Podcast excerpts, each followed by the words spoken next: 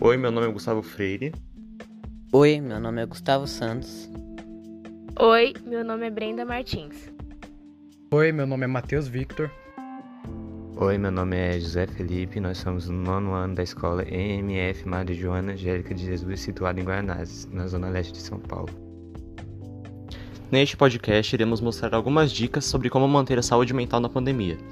Antes, nós iremos apresentar alguns dados sobre o crescimento das pesquisas sobre transtornos mentais na pandemia. Informações cedidas pelo Google afirmam que pesquisa sobre transtorno mental cresceu 98% em 2020. A pergunta como lidar com ansiedade, por exemplo, cresceu 33% nas pesquisas em relação a 2019. Entre as três perguntas mais buscadas em 2020, com a expressão como lidar, duas estão relacionadas à ansiedade e depressão. Bateu recorde também o interesse dos brasileiros pelo questionamento do que é a felicidade. Agora sim, nós iremos falar algumas dicas sobre como manter a saúde mental na pandemia.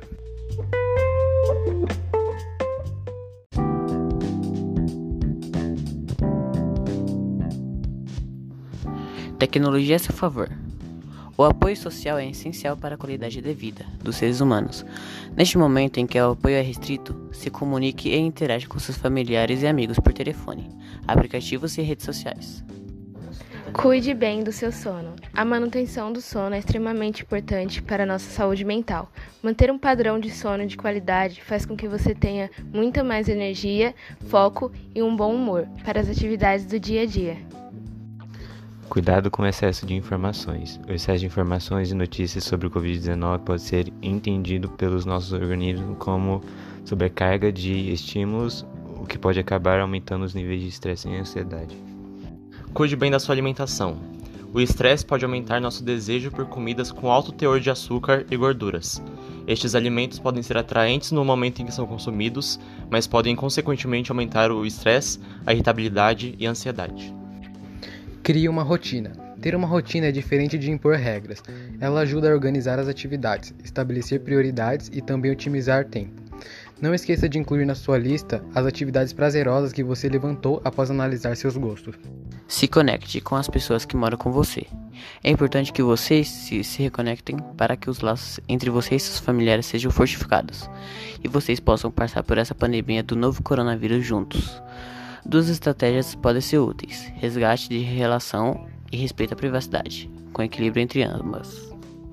Procure técnicas de relaxamento muscular. Respire profundamente, medite, alongue-se.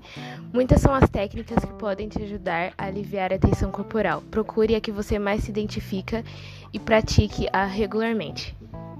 Respire, faça uma pausa e cuide-se. Muito importante reservar um tempo para si mesmo. Dê uma pausa, relaxe e alimente sua mente com atividades pequenas e alegres. Até para ir olhar o céu é um bom exemplo. Arranje tempo para autocuidado.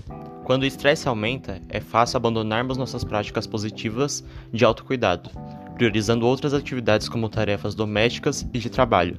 No entanto, é nesse momento que devemos praticar mais o autocuidado.